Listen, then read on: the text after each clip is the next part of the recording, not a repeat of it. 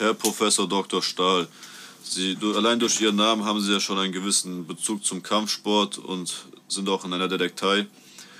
Äh, welcher Kampfsport ist Ihrer Meinung nach der effektivste, der beste? Äh, eine super Frage.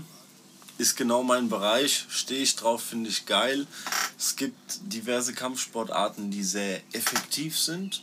Es gibt Kampfsportarten, die durch kurzes Training schon prima ähm, zu erlernen sind und dann auch prima anzuwenden sind. Und Kampfsporttechniken oder auch Kampfkünste, bei denen es wirklich nahezu 10 bis 20 Jahre dauert, bis ich überhaupt ähm, potenziell ähm, eine Gefahr aus einem selber entwickeln kann, weil man dann einfach nahezu unbesiegbar ist.